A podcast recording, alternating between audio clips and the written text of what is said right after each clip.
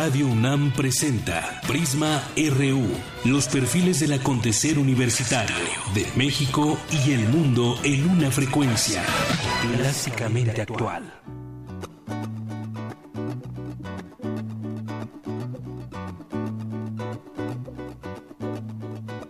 En la punta más alta del último cráter, el lado oscuro de la luna,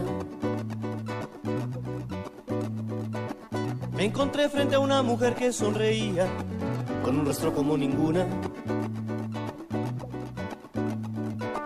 Y el insomnio que se desvela conmigo. ¿Qué tal? Muy buenas tardes. Les acompañamos aquí en Prisma RU desde el Centro de Exposiciones y Congresos de la UNAM en Avenida del Imán y ya les platicaremos qué estamos haciendo aquí, qué es lo que podemos encontrar. Le tendremos entrevistas de las personas que están llegando y que han llegado desde muy temprano a este lugar que estará siete días. Tendremos algunos, algunas informaciones de qué escuelas vienen aquí y mucho más. Así que quédese con nosotros en el 96.1 de FM en Radio UNAM. Y estamos escuchando en este momento de fondo Buscándote de Eder Carlos, es egresado de la Facultad de Ciencias Políticas y Sociales de la UNAM. Y me encuentre yo al fin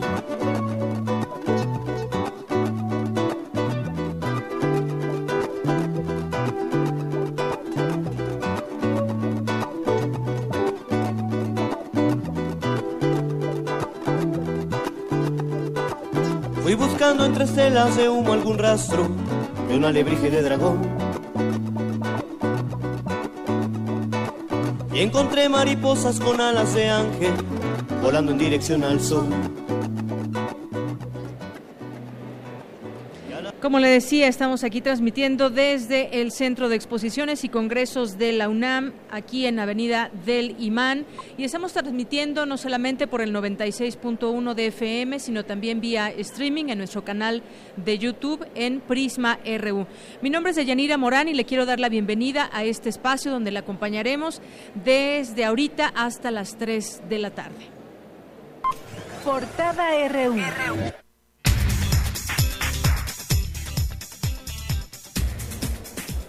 Y mucha información como siempre, hoy en nuestra portada universitaria. Le tenemos que por contar con infraestructura y prácticas de consumo amigables con el medio ambiente, la UNAM otorgó el distintivo ambiental UNAM 2016-2019, nivel oro, al Instituto de Información Estadística y Geografía del Estado de Jalisco. Si uno revisa las nuevas recomendaciones sobre la educación que hizo la UNESCO este año, tiene cuatro ejes primordiales. Formar gente competente, educarlos, sobre todo para que aprendan a seguir aprendiendo. En un segundo eje, que eso se liga mucho a las tecnologías de la información. Fortalecer en todos los estudios las humanidades para poder ser más tolerantes y diversos. Y el cuarto eje que recomienda la UNESCO es educarlos en la sustentabilidad para hacer este mundo sustentable. La UNAM cuenta con 400 alumnos de bachillerato a distancia en 34 países de los cinco continentes, gracias al proyecto BioNAM a cargo de la Coordinación de Universidad Abierta y Educación. Ante la iniciativa que plantea la posesión de armas de fuego, René Jiménez Ornelas, el Instituto de Investigaciones Sociales de la UNAM dijo que generaría más violencia entre la población y aumentarían los homicidios dolosos. En nuestra portada nacional, instaurar jueces sin rostro en México sería aceptar que vivimos en un estado de excepción, como ocurrió en Perú, Colombia e Italia en su momento. Esto lo declararon funcionarios del Poder Judicial de la Federación. El Consejo de la Judicatura Federal presentó denuncias ante la PGR por la filtración del video del asesinato del juez federal Vicente Bermúdez Zacarías. Areli Gómez, Procuradora General de la República, confirmó que existe una orden de aprehensión contra el gobernador con licencia de Veracruz, Javier Duarte, por lavado de dinero y delincuencia organizada. Y el juez, después de un análisis, eh, de haber escuchado al Ministerio Público eh, y a los fiscales, decidió librar la orden de aprehensión. Mientras tanto, Ricardo Ramírez, presidente de la sección instructora de la Cámara de Diputados, aclaró que Javier Duarte ya no tiene fuero constitucional pese a ser gobernador con licencia. Obviamente el que tiene el fuero eh, del cargo de gobernador, pues es Flavino. Y en, en, automático deja de tener fuero Duarte y no hay necesidad de que se presente la solicitud de declaración de procedencia. María Yasmín Tubilla y Mónica Macías Tubilla, suegra y cuñada de Javier Duarte, son también prófugas de la justicia. Difiere en audiencia de amparo de Rodrigo Medina, el exgobernador de Nuevo León. Su equipo busca que se le otorgue un amparo contra la vinculación por el delito del ejercicio indebido de funciones públicas. Guillermo Padres anunció a la Comisión Anticorrupción del PAN que por tener girada una orden de aprehensión en su contra, no podrá comparecer el 24 de octubre. El exgobernador de Sonora informó que enviará por escrito sus respuestas. El gobierno de México aplicará el próximo año un programa temporal de regularización de migración, con el que espera regularizar a 10.000 extranjeros que residen ilegalmente en el país. Hoy en nuestra portada de Economía y Finanzas, después del último debate de ayer, el candidato republicano Donald Trump hizo caer el peso hasta 18.47 pesos, una ganancia de 7.1% a favor de la divisa mexicana. Más adelante le presentaremos una entrevista al respecto de este debate con Rosario Marín. La Comisión de Hacienda de la Cámara de Diputados aprobó el dictamen de ingresos de la Federación para 2017. Entre las acciones adoptadas destaca el ajuste al alza del tipo de cambio, que pasa de 18.20 a 18.62 pesos. Durante agosto, el número de ocupados en el sector manufacturero aumentó a su mejor tasa en tres meses, en comparación con el año pasado. La planta laboral de las manufacturas creció 2.7%. Para 2017, Pemex no tendrá recursos para desarrollar campos en aguas profundas, ya que dejará sin presupuesto proyectos como el cinturón plegado perdido y cinturón subsalino. La firma mexicana Fulgas traerá la franquicia de gasolineras Chevron Tejaco a México. En nuestra portada internacional el día de hoy, el presidente ruso Vladimir Putin ordenó prolongar el cese al fuego en Alepo durante 24 horas. La candidata a la presidencia estadounidense Hillary Clinton resultó ganadora del tercer debate contra su rival Donald Trump, lo que le da tres triunfos consecutivos, informó la cadena CNN. Y en el debate de anoche, el republicano rechazó comprometerse a respetar los resultados de la elección presidencial. Llegado el momento lo haré. Lo que yo he visto hasta ahora es tan terrible. Primero que nada, los medios están actuando de manera tan deshonesta y tan corrupta. El New York Times escribió un artículo sobre esto. No les importa. Es algo tan deshonesto. Están envenenando la mente de los electores. Pero los votantes se están dando cuenta. El 8 de noviembre lo veremos. Pues se va con todo contra los medios Donald Trump y al respecto la demócrata expresó sentirse horrorizada de enfrentar a un adversario que no cree en el sistema electoral estadounidense. Cada vez que Donald piensa que las cosas no van como él quiere, él piensa que todo está amañado en contra de él. Pero el FBI hizo una investigación en mis correos electrónicos y concluyeron que no había ningún caso. Él dijo que el FBI estaba amañado, perdió eh, el caucus eh, y dijo que la primaria también estaba mañada contra él. El líder de la oposición venezolana, Enrique Capriles, aseguró que el gobierno de Nicolás Maduro persigue a quienes impulsan el referendo revocatorio en su contra. Y el gobierno va a hacer todo para incentivar que la oposición no participe. Y nosotros vamos a hacer todo para participar. Todo lo que es el tema de las amenazas, de ilegalizar los, los partidos, ilegalizar la mesa, la unidad, todo va en el mismo sentido, que es desmoralizar, intimidar, paralizar. El máximo tribunal español anuló la prohibición local de realizar corridas de toros en Cataluña, al afirmar que viola una ley nacional que protege el espectáculo. Y nos vamos a un adelanto de la información cultural con Tamara Quiroz. Tamara, buenas tardes. Deyanira, muy buenas tardes al auditorio. El libro Entre el silencio y la estridencia, 25 protestas literarias sobre el México del 68, se presentará en el Centro Cultural Universitario Tlatelolco. Además, Alesha Mercado, secretaria de Comunicación de la Coordinación de Difusión Cultural de la UNAM, nos visitará en esta exposición de orientación vocacional para platicarnos sobre la oferta cultural de la Universidad Nacional Autónoma de México. Gracias, Tamara. Nos vamos contigo, Eric Morales. Hola Deyanira y amigos de Prisma RU, muy buenas tardes. Hoy en nuestro zarpazo hablaremos de la participación de la UNAM en las ligas del Consejo Nacional del Deporte de la Educación.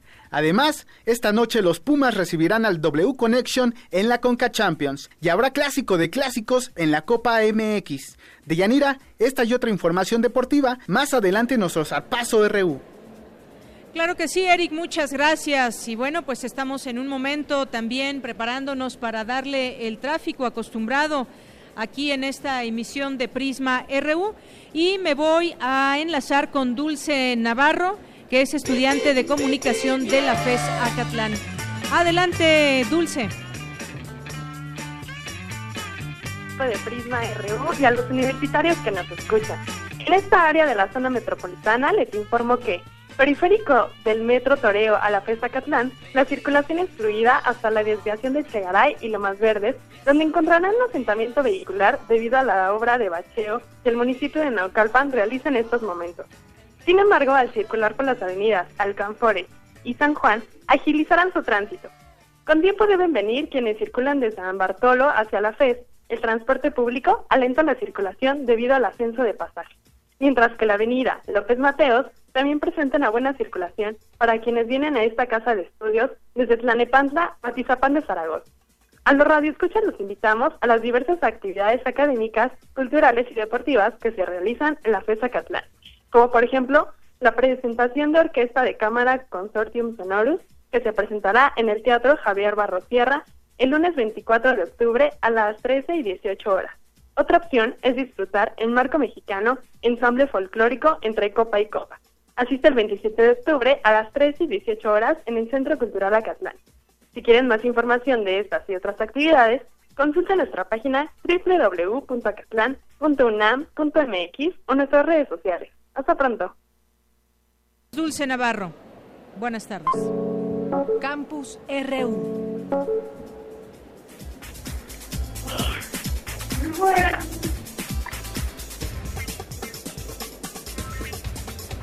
Bien, y como les comentaba al inicio de esta emisión, nos encontramos en el Centro de Exposiciones y Congresos de la UNAM, que se encuentra aquí en Avenida del Imán, porque la UNAM, la UNAM a través de la Secretaría de Atención a la Comunidad Universitaria organiza esta vigésima exposición de orientación vocacional al encuentro del mañana. Y justamente para platicar de este tema, tengo aquí a mi lado y nos acompaña en este lugar tenemos justamente, seguramente lo podrá usted apreciar si nos está viendo a través de nuestro canal de YouTube.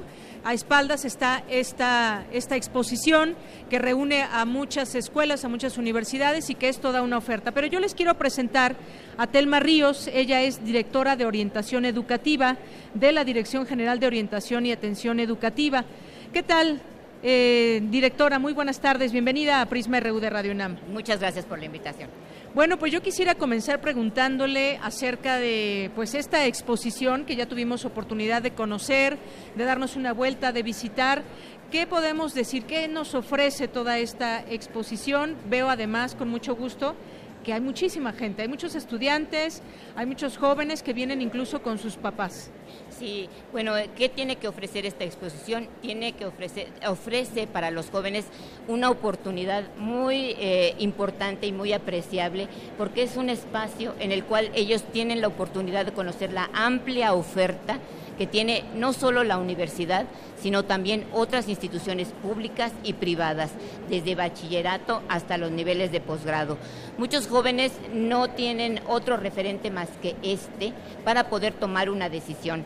Aquí ellos se les amplía su panorama pueden conocer no solo las 15 carreras que son tradicionales, sino estas nuevas oportunidades que, por ejemplo, la universidad brinda, con carreras que tienen una combinación de disciplinas y que permiten desarrollar diferentes habilidades en los jóvenes que hoy están, hablando, eh, están pidiendo y exigiendo, que son carreras que se adaptan a las condiciones de este mundo actual.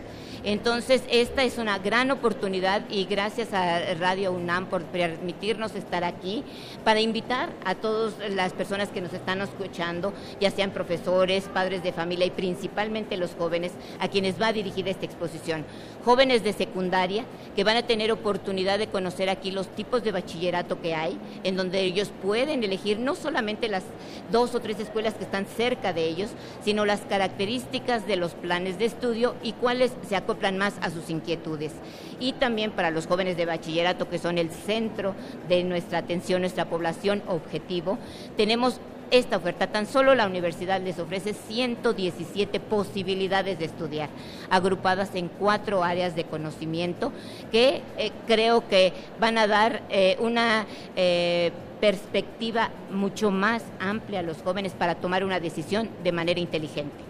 Bien, pues son muchas opciones las que está ofreciendo esta exposición a través de la UNAM, muchas escuelas, se tiene, nos decía 117 posibilidades que hay, que tienen los estudiantes para pues eh, tratar de elegir lo mejor. Por eso lleva este nombre al encuentro del mañana 2016, esta exposición, pero hay también distintas actividades. ¿Qué vamos a poder encontrar en todos estos siete días que estará la, exposición, directora? Claro, nosotros queremos eh, darles a conocer que eh, esta exposición no solamente es una muestra de las carreras que tenemos en las diferentes instituciones educativas, sino que esta exposición de orientación vocacional pretende orientar precisamente como su nombre lo dice a los jóvenes. Es una exposición interactiva en donde los asistentes tienen eh, eh, contacto con investigadores, con profesores, con alumnos que están dentro de las diferentes carreras y eso les permite plantear sus dudas y poder aclararlas dentro de este espacio.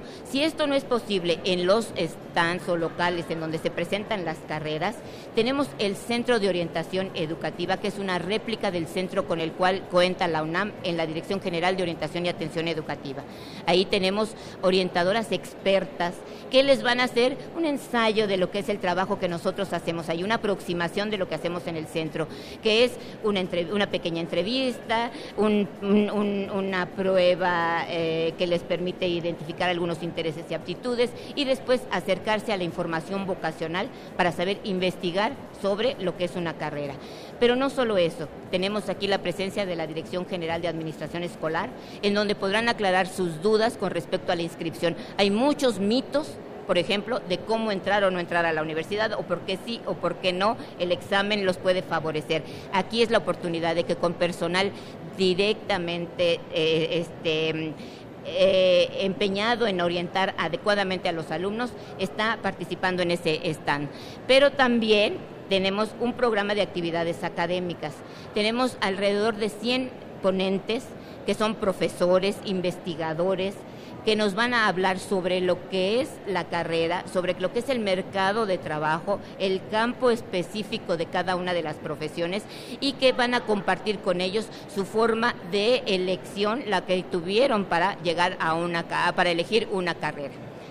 Eso y aparte complementamos con un programa de actividades artísticas en donde se presentan otras de las actividades que se hacen en la universidad, con lo cual nosotros pretendemos abarcar toda esta esfera que incluye la formación integral de un alumno. Muy bien, directora Telma, por eh, pues todas estas ofertas que se presentan y además, bueno, yo ahora que estaba dándome una vuelta por la exposición, pues veía distintas opciones, escuelas eh, públicas, particulares, de todo un poco. El, el chiste es de todo esto conocer la opción que más nos guste, que más le genere interés a los estudiantes y muchos de ellos yo decía que vienen con los papás, aquí estamos viendo muchos de ellos pasan aquí detrás de nosotros y bueno pues agradecer también esta oportunidad para que podamos conocer de cerca todo lo que está sucediendo en la exposición que estará a partir de hoy y hasta el 27 de octubre. Así es. En un horario de las de las 9 de la mañana a las 5 de la tarde se cierra la, la puerta, pero todavía los jóvenes que lleguen a las 5 tendrán una hora más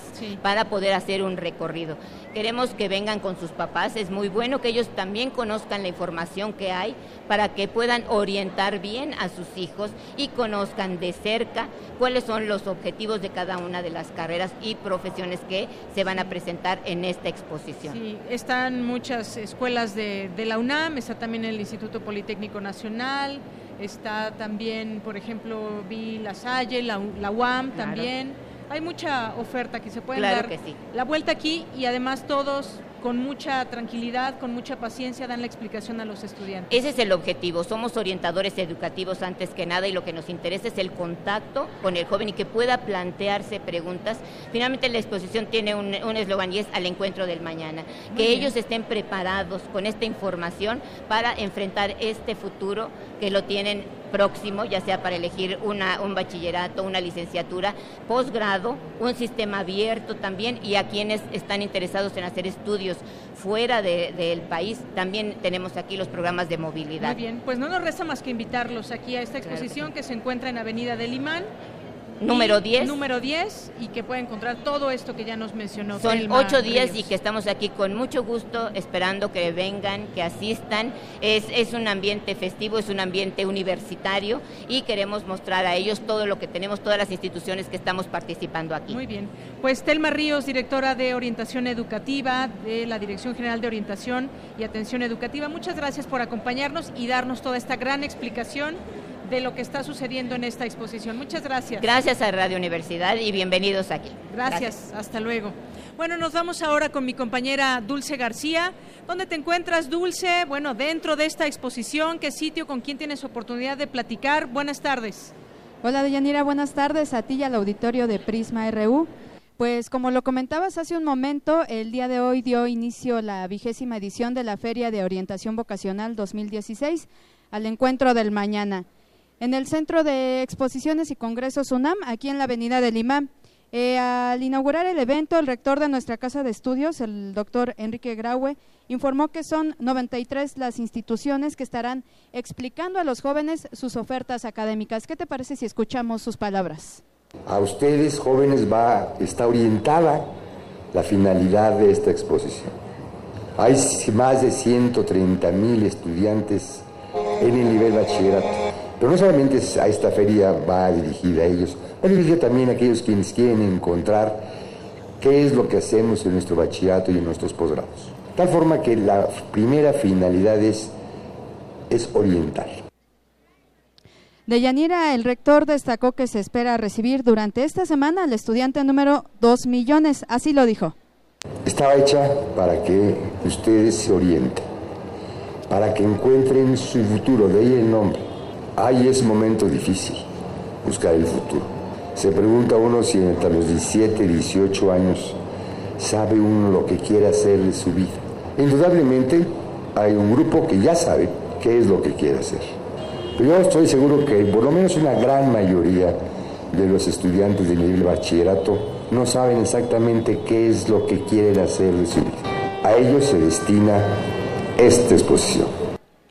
Eh, la Feria de Orientación Vocacional 2016 al encuentro del mañana estará abierta a los estudiantes desde hoy y hasta el próximo 27 de octubre. Como comentabas hace un rato, de Yanira, se están ofreciendo talleres, conferencias y pláticas para que los jóvenes puedan elegir bien alguna carrera, algún bachillerato o también algún posgrado.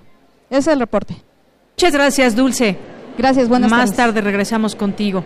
Y bueno, vamos en unos momentos a enlazarnos vía telefónica. Ya tenemos a bueno, en un momentito más. Vamos, mientras tanto, con mi compañero Antonio Quijano. Aunque México ha tenido éxito en la disminución de la mortalidad infantil, los decesos entre jóvenes y adultos se ha incrementado. Esto lo revela el índice de mortalidad en nuestro país. Toño, adelante. ¿Qué tal, Deyanira? Buenas tardes a nuestro auditorio de Prisma RU. Conocer de qué mueren los mexicanos y por qué esta información es de gran importancia para la definición de políticas públicas fueron los temas que abordó el doctor Rafael Lozano Asensio, director del Centro de Investigación en Sistemas de Salud del Instituto Nacional de Salud Pública de México, al ofrecer la conferencia Índice de Mortalidad en México en el marco del encuentro Pensar la Muerte organizado por el Colegio Nacional. A nosotros nos interesa mejorar nuestro conocimiento y lo hacemos a través de la muerte. A través del estudio de la muerte hemos descubierto asuntos hereditarios, hemos descubierto problemas de contagio, hemos descubierto errores médicos, pero lo más importante es que lo estudiamos para salvar vidas. Para la investigación en salud pública, que es a lo que yo me dedico, estudiamos la causa de muerte para conocer qué es lo que necesita la población. Porque si la población necesita cosas, pues tenemos que asignar recursos. Tenemos que evaluar el resultado de lo que estamos haciendo para evitar que se mueran o que enfermen de esas causas. El experto dijo que según las estadísticas, nuestro país ha tenido éxito en la disminución de la mortalidad infantil sin embargo, los decesos entre jóvenes y adultos se han incrementado. Afirmó que la esperanza de vida en México es de 65 años y cualquier muerte antes de esa edad es considerada prematura. Y fundamentalmente donde se ve que ha disminuido, y disminuir quiere decir que va para abajo, y disminuir quiere decir progreso y progreso quiere decir buenos resultados, pues van bajando las infecciones, van bajando las complicaciones de los partos prematuros, lo que se llama la encefalopatía neonatal o asfixia neonatal, y lo que van subiendo son la diabetes, la enfermedad renal crónica, las cardiopatías isquémicas, etcétera. Es decir, la muerte prematura se está concentrando en enfermedades no transmisibles y en la violencia interpersonal que también está aumentando como causa de muerte prematura. Antes de la Lozano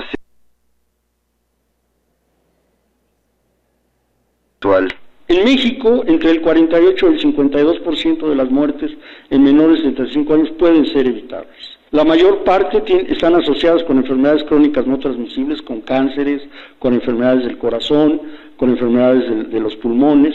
21 están eh, relacionadas con enfermedades infecciosas, enfermedades de la nutrición y de la reproducción, y 19 con lesiones y accidentes intencionales. Los suicidios, los homicidios también pueden ser evitables.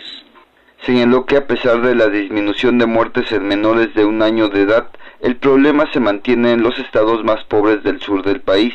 Dijo que aunque el número de muertes maternas ha disminuido, los resultados son insuficientes. De Yanir Auditorio hasta aquí mi reporte. Buenas tardes.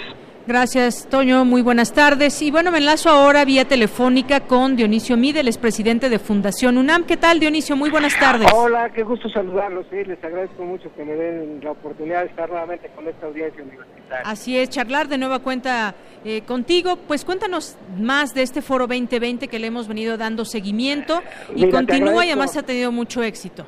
Te agradezco muchísimo que nos llamen y efectivamente estamos muy contentos eh, un poco para antecedentes del auditorio que no tengan noticia de cómo se fue generando este foro, cuando cumplimos 20 años, en el, en el 2014, pensamos que una forma de celebrar era que se hiciera un ejercicio en donde se viera cómo estaba la universidad hacía 20 años, cómo se veía en el momento y cuáles eran los desafíos para los siguientes 20 años. Entonces, con las coordinaciones y con el apoyo de las autoridades universitarias y de la comunidad académica, tuvimos la oportunidad de sentarnos a reflexionar con ellos y con los alumnos y con los integrantes de nuestro consejo sobre todos estos desafíos. El evento resultó tan exitoso que hemos eh, venido organizando cada año un nuevo foro 2020. Y este año, a propuesta a través de las autoridades universitarias, se eligió el tema vivir en la ciudad. Y para desglosar el análisis de esta pues muy importante reflexión, se dividió en cuatro secciones, dedicadas cada una a revisar aspectos vinculados a respirar, llegar, habitar y disfrutar. Estos cuatro verbos asociados a la vida en las ciudades, queremos que los especialistas universitarios, la comunidad especializada en estos temas, nos ayude a conjugar estos verbos y hoy nos toca el verbo precisamente habitar. Entonces habremos de hablar cómo se habita en las ciudades y cuáles son sus principales desafíos. Y para eso contamos con la participación pues, de gente valiosísima, egresados de la universidad y todos ellos con posgrado, con esta temática. Marisa Mazari, del Instituto de Ecología, nos va a hablar de la calidad del, agua en el ecosistema urbano. Luis Zambrano González, también del Instituto de Ecología, nos va a hablar de las reservas urbanas.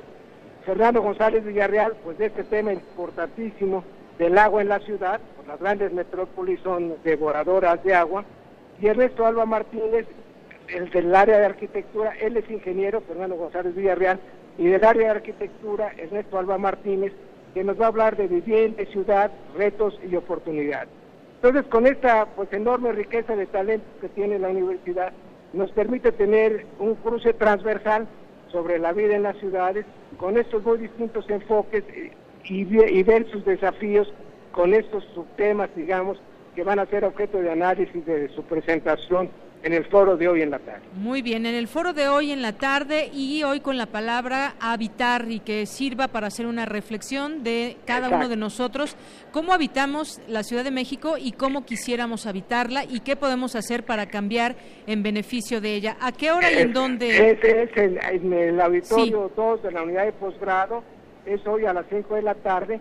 Y no solamente es la vida en la Ciudad de México, sino es un poquito el desafío de la vida en la ciudad. Como tú sabes, cada vez más las eh, poblaciones se ubican en espacios urbanos y los desafíos de diseño, de planeación, de servicios, e inclusive porque ese va a ser el tema de la próxima, del próximo verbo, el verbo disfrutar, cómo podemos hacer más llevadera, más agradable y más cultivada la vida en la ciudad. Muy bien. habitar, después vendrá a disfrutar. Habitar y después vamos a tener disfrutar. Muy bien. Contamos con ustedes, ojalá nos puedan Claro que sí y será un placer ahí que nos acompañe, sobre todo la comunidad universitaria, maestros y alumnos, porque son los que verdaderamente enriquecen y le dan sentido a estos esfuerzos de la Fundación. Dionisio Mid, muchas gracias y Radio UNAM a través de Prisma RU también estará presente ahí. Muchas gracias por estos minutos. Gracias a ustedes, un saludo a todos y nos encantará verlos por allá. Un saludo a todo el auditorio universitario. Hasta luego, muy buenas Hasta tardes. Luego, buenas tardes ¿eh? Dionisio Mid, presidente de Fundación UNAM. Nos vamos ahora con mi compañera Cindy Pérez.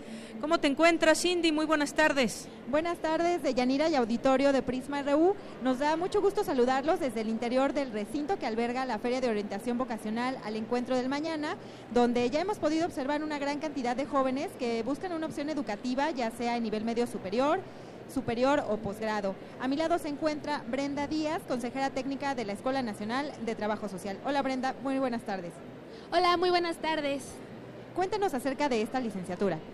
Bien, pues esta licenciatura está aquí en Ciudad Universitaria y muchos se preguntarán qué es o qué hace un trabajador social, ¿no? Dentro de las principales funciones de un trabajador social está el supervisar, el capacitar, planear, investigar y desarrollar programas y proyectos sociales para dar soluciones a diversas problemáticas que, como sabemos, actualmente, bueno, en el país hay bastantes. Entonces, por eso esta carrera cobra una relevancia social demasiado importante y, y bueno, pues nosotros contentos también de estar por aquí. Deyanira, te comento que el plantel recibió este ciclo escolar a más de 400 alumnas y alumnos de nuevo ingreso. En ese sentido, Brenda, ¿cuáles son los ámbitos laborales en los que pueden colaborar los trabajadores sociales? Bien, eh, trabajo social cuenta con muchas áreas de intervención. Como ya lo mencionábamos, la parte social es algo muy amplio. Entonces, de las principales áreas o donde a veces son más conocidos los trabajadores sociales es el área de la salud, el área de la educación. Sin embargo, también estamos incursionando o estamos trabajando en diferentes áreas, como el desarrollo social, el área empresarial, el área de jurídico penal y también en el área de la educación. Entonces esto también va a depender mucho de los gustos de, de los chicos y de los intereses que ellos tengan pues sin duda es una opción interesante para los jóvenes.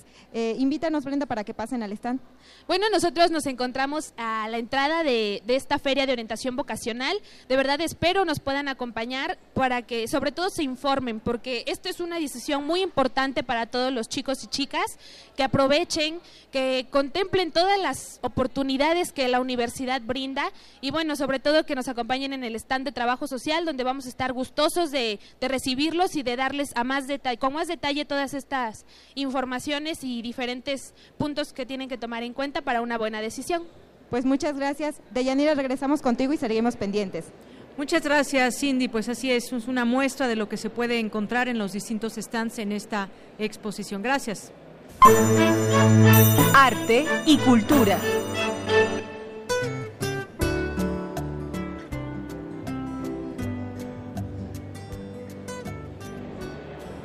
Bien, y la difusión cultural no puede faltar y ya entramos a la sección de cultura con Tamara Quiroz. Tamara, buenas tardes. Hola, Deyanira, muy buenas tardes. Qué gusto estar aquí en esta exposición vocacional. Yo recuerdo que vine aquí en el, hace algunos años también para decidir qué carrera y también qué bachillerato.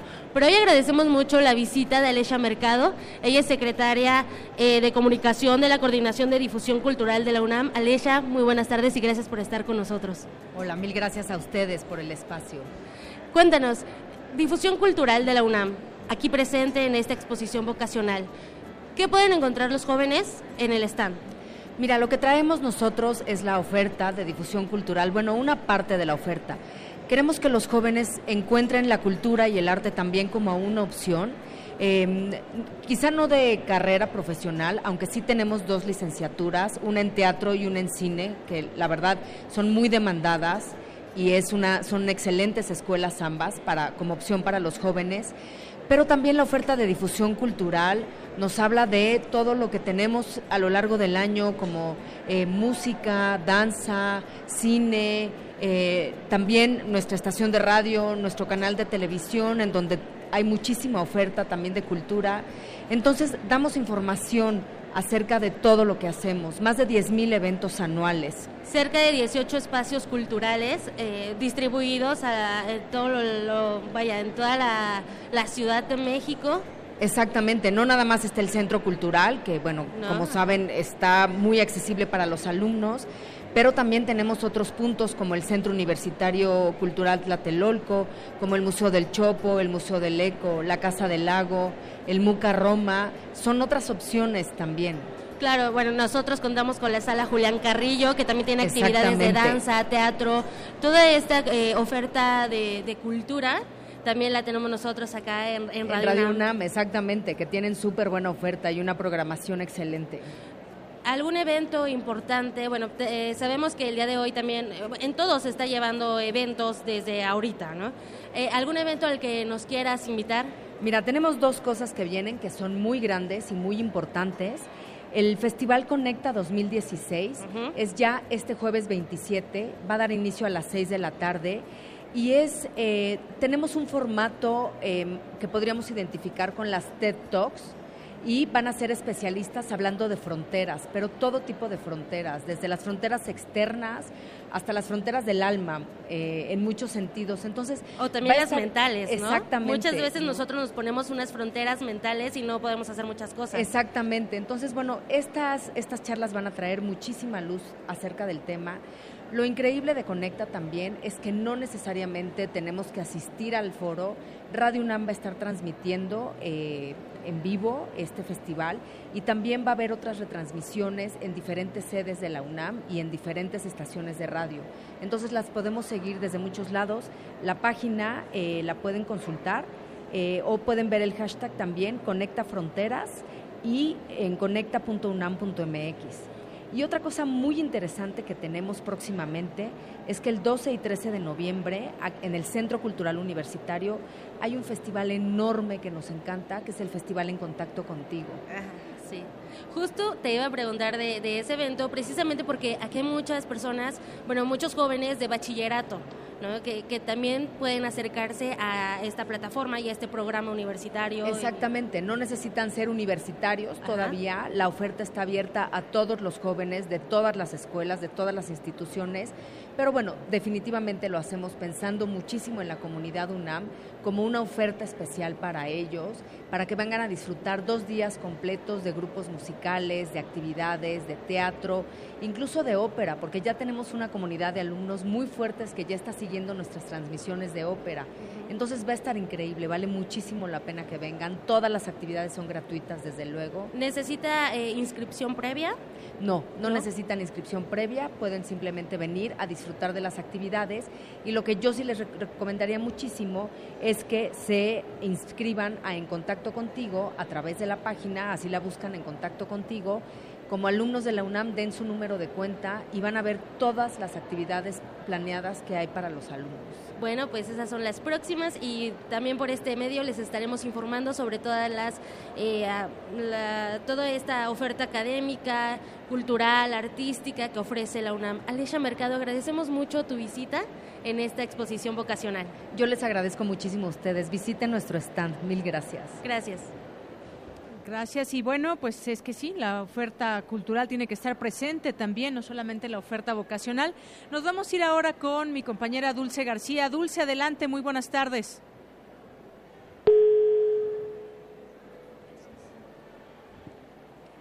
Bueno, en un momentito. Ah, te escuchamos, Dulce, adelante. Deyanira, buenas tardes, los saludo nuevamente con mucho gusto. Pues seguimos atentos a las diversas actividades que ofrece la Feria de Orientación Vocacional 2016 al encuentro del mañana. Para platicarnos mejor sobre este encuentro, eh, me acompaña aquí Miriam Ramírez, madre de familia, que viene acompañada de sus dos hijos, Luis y Jeremy. Eh, Miriam, platíquenos, ¿por qué se encuentran en esta feria? ¿Cuál era la necesidad de traer aquí a los muchachos? Eh, principalmente informarnos de las diferentes carreras, las opciones que hay, porque Em, como madre, este, pues quieres lo mejor para tus hijos, entonces los traes para que ellos vean la gama de oportunidades que tienen y ya conforme a toda la información y los folletos que nos ofrecen, ellos tomen una decisión correcta. Eh, ¿Ellos ya le han platicado a usted más o menos qué es lo que quieren estudiar? De hecho, ellos van ahora con estos tiempos que ellos viven, pues a la ingeniería, la tecnología, todo lo que es este enfocado hacia a lo nuevo, a todo lo que es este robótica y todas estas este, cuestiones. Pues ya son este, opciones más modernas, ¿verdad? Que lo que antes se conocía. A ver, déjeme platicar con uno de sus hijos. Luis, ¿qué edad tienes, Luis? 14 años. ¿Y qué te gustaría estudiar, Luis? Este, ingeniería en la escuela de Marina. ¿Por qué te gustaría estudiar esto? Porque me gusta este, construir y armar cosas. ¿Y crees que sea algo muy complicado de estudiar según los informes que te han dado aquí? No. Eh, más o menos, eh, ¿qué es lo que piensas que vas a hacer ya cuando entres a, a, estudiar esta ingeniería? Este, pues primero terminar mis estudios y después me voy a ir a vivir a otro lugar. Eh, y pues no sé. Muy bien, Luis. Déjame platicar ahora con Jeremy. Jeremy, ¿qué edad tienes? 11 años.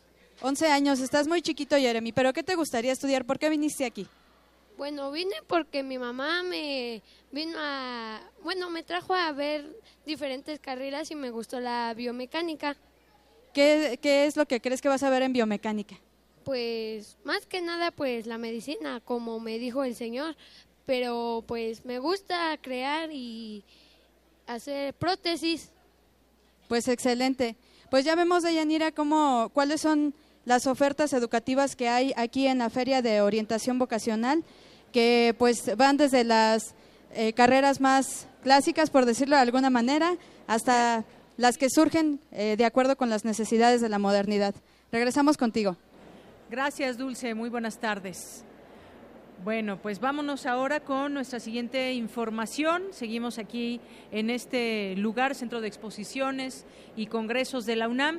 Y vamos a dar paso a la información de Cindy Pérez. En su visita a México, el presidente de la Universidad de Morelos, Omar Jali, habló de la importancia de la apertura educativa. Adelante, Cindy, con los detalles. Buenas tardes, Deyanira y auditorio de Prisma RU. Durante la segunda jornada del sexto Congreso Nacional de Investigación en Cambio Climático, Omar Jalí presidente de la Universidad Imson en Agadir, Marruecos, señaló que las instituciones universitarias tienen como uno de sus principales desafíos responder a las preguntas y necesidades de la población. Vamos a escucharlo en voz de su traductora. Hay que preguntarse si realmente somos la locomotora, si realmente estamos aportando las respuestas que está esperando la población.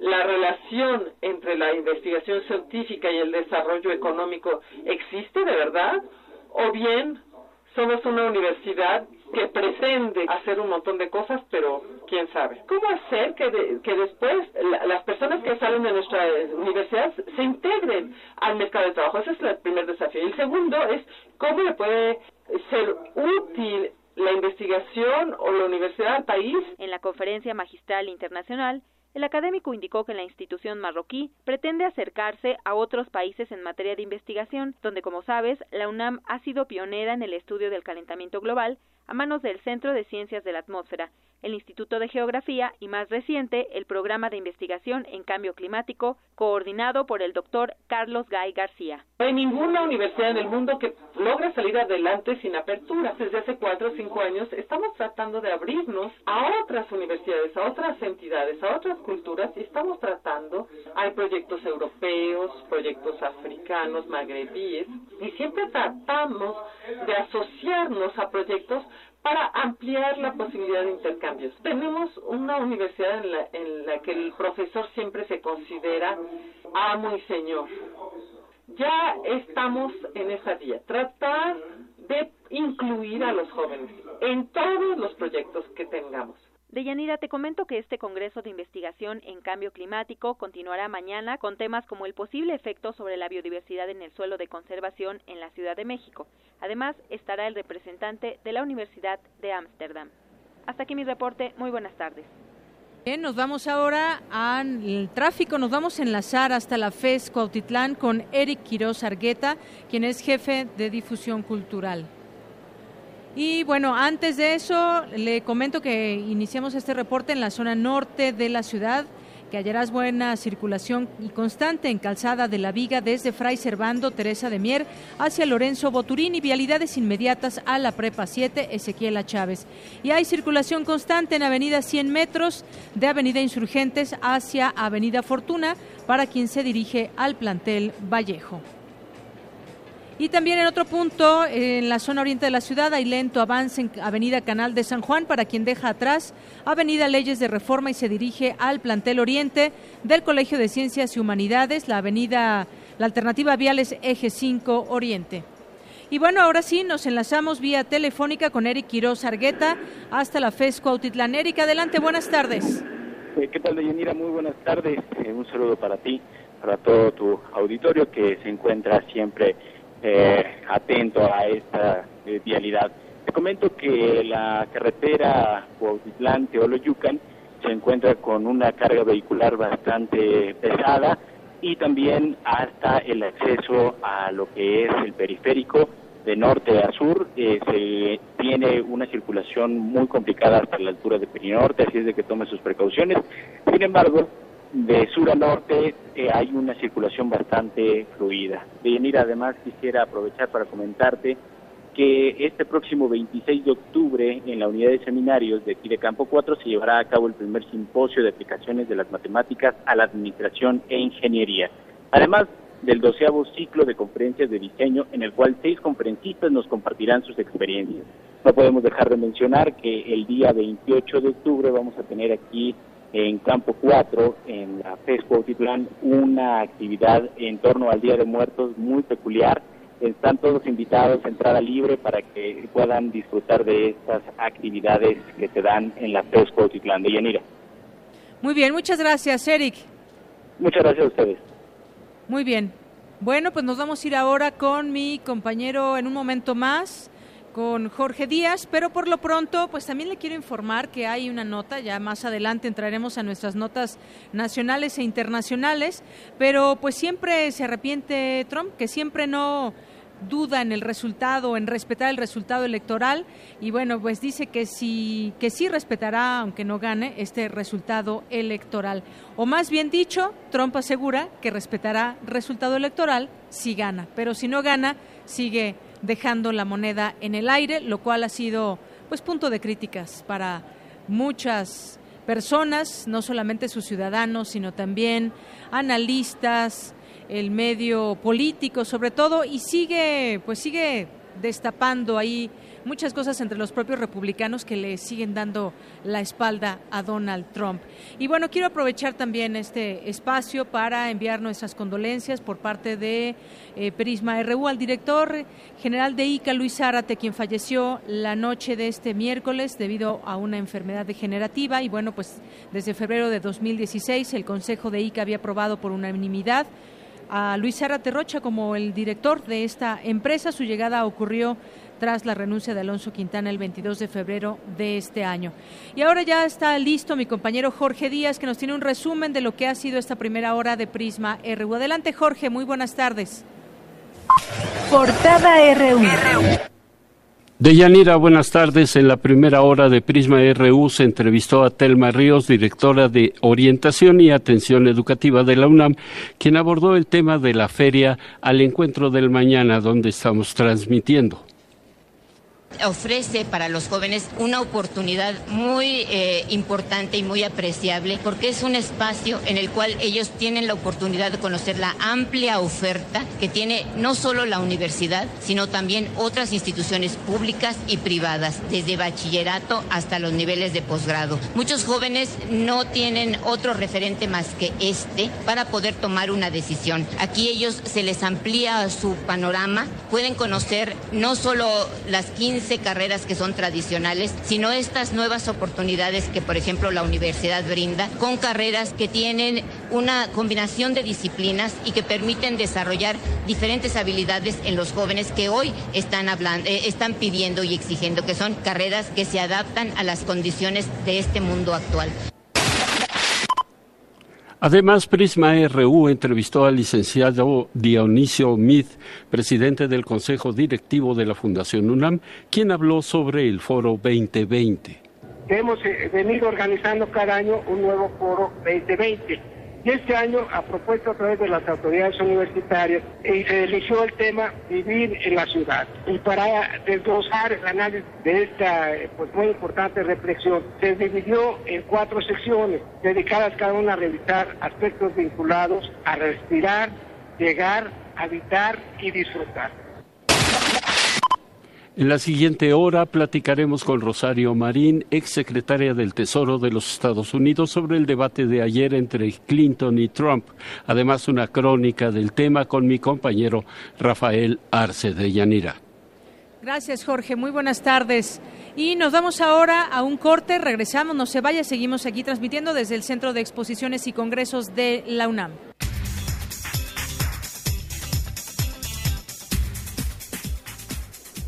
Regresamos aquí a Prisma RU y vía telefónica nos contactamos con Ricardo Ramírez Nieto, él es presidente de la Comisión Instructora de la Cámara de Diputados, él pertenece al PRI. ¿Qué tal? Muy buenas tardes, presidente. ¿Cómo le va? Muy bien, buenas tardes, Yanira, a sus órdenes.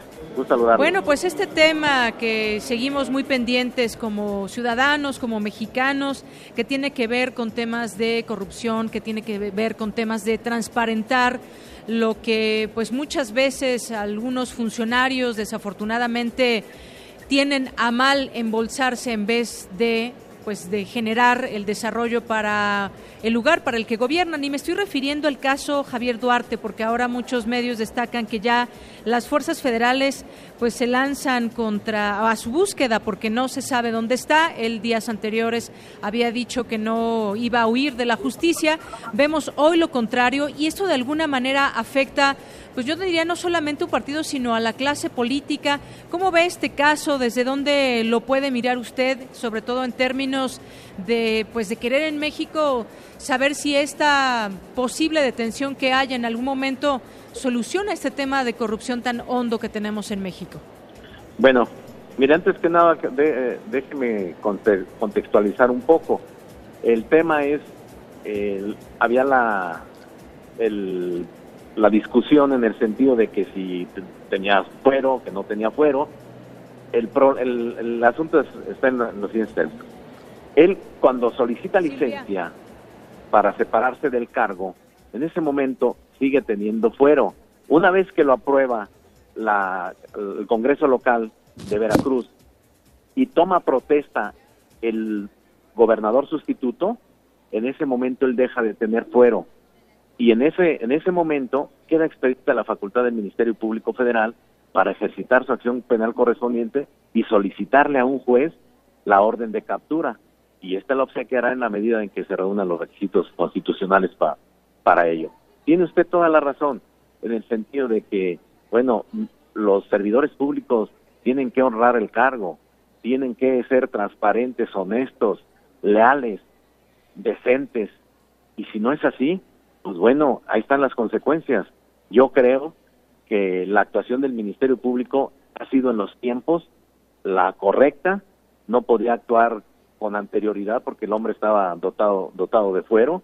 En este momento ya eh, sabemos que ejercitó acción penal sin violar el debido proceso ni, ni la presunción de, de, inocencia.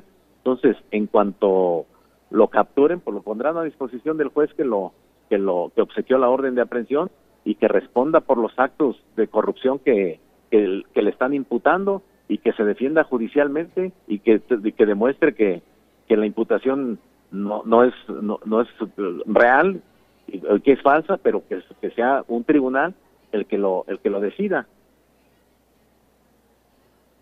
de los propios hechos en este sentido, empresas fantasma, ahora se le acusa incluso hasta de lavado de dinero, hay una cantidad millonaria, miles de millones de dólares, ya acusaciones muy cercanas en contra de él, de gente cercana, como el, caso del abogado, las mujeres que tendrán también que dar su testimonio, que pues eh, fueron parte de los prestanombres de Javier Duarte. Yo insisto en esta, en esta cuestión. Eh, diputado, sobre, sobre el tema de cómo saber, porque es muy difícil, muchas veces llegan los distintos eh, candidatos en su momento a a algún cargo, en este caso como gobernador, habiendo prometido una serie de cosas, acabar con corrupción, acabar con pobreza, con pobreza y muchas otras cosas, pero pareciera ser, y no solamente es exclusivo del PRI, desafortunadamente, pues ahí tenemos a Guillermo Padres, por ejemplo, también, que pues bastantes cosas hay que, que investigarle, pero ¿cómo hacerle para pues amarrarle las manos a, a este tipo de personas que de pronto pues nos venden una nos venden una idea y resulta con que pues terminan siendo otra persona. Sí, resulta un falso discurso, una falsa promesa. Y la verdad de las cosas es que todo servidor público tiene la obligación de respetar, respetar la ley, de tener un comportamiento ejemplar y obviamente en este caso, igual como los que ha estado usted citando, pues no se da. Y en estas condiciones, todo aquel que esté vinculado y que tenga una coparticipación en la comisión de los delitos, pues también tendrá que responder por, por, su actuar. Yo, yo estoy convencido de que el Estado de Derecho se tiene que hacer valer con total independencia de, la, de quien se trate y de la afiliación política que tenga y que cada quien debe de responder por, por sus actos. la observancia de la ley es, es la base fundamental para, para, para hacer que este país funcione en el ámbito de, de corrupción. La verdad es que se tiene que ejercitar las acciones penales correspondientes en todos los casos en los que se perciba actos de corrupción. porque solamente así podemos podemos avanzar en ese tema. Por último, eh, presidente de esa comisión instructora de la Cámara de Diputados, yo le preguntaría este sentir que hay y no no se puede evidentemente comprobar ni mucho menos ese sentir de de que estaba visible Javier Duarte unos días atrás y que ahora nadie sabe dónde está. Incluso se rumoraba y hay trascendidos de que pudiera estar fuera del país. Salió a hablar el secretario de Gobernación Osorio Chong, quien dice que no, que, que por lo menos por la vía legal no ha salido del país. Parecería ser como que se le está ayudando a ocultarse o que se le está ayudando a huir. ¿Qué impresión tiene usted de todo esto? ¿Por qué no se sabe dónde está? Yo tengo la impresión de que la Procuraduría General de la República fue muy cuidadosa sobre todo porque estamos en el nuevo sistema penal acusatorio en el cual se deben de observar formalidades como aquellas de el debido proceso y la presunción de inocencia. Haber tomado medidas antes de que él fuera eh, eh, que quedara sin fuero implicaría eh, viciar el procedimiento y en la eventual captura a poder alegar por parte de él y su defensa que hubo una detención ilegal e inclusive ser el medio para poder eh, salir en libertad. Entonces yo creo que PGR fue cuidadoso en, ese sentido y estoy seguro que observó todas las formalidades, eh, tal y como lo marca el nuevo Código Nacional de Procedimientos Penales, para no violar absolutamente ningún derecho humano y una vez que se logre la captura, pues bueno, que siga su curso normal el proceso que se le debe de seguir, pero que no salga por una cuestión de técnica jurídica y, y el hombre pueda ser exonerado o puesto en libertad por una cuestión técnica jurídica. Así es. Y bueno, pues habrá muchos pristas que quieran trabajar por México, pero le pregunto, y con un sí o no, si me puede responder, ¿afectan casos como ese su partido, Javier Duarte, César Duarte y Roberto Borge? No, bueno, desde luego, pero afectan más a la, al, pueblo mexicano. Por supuesto.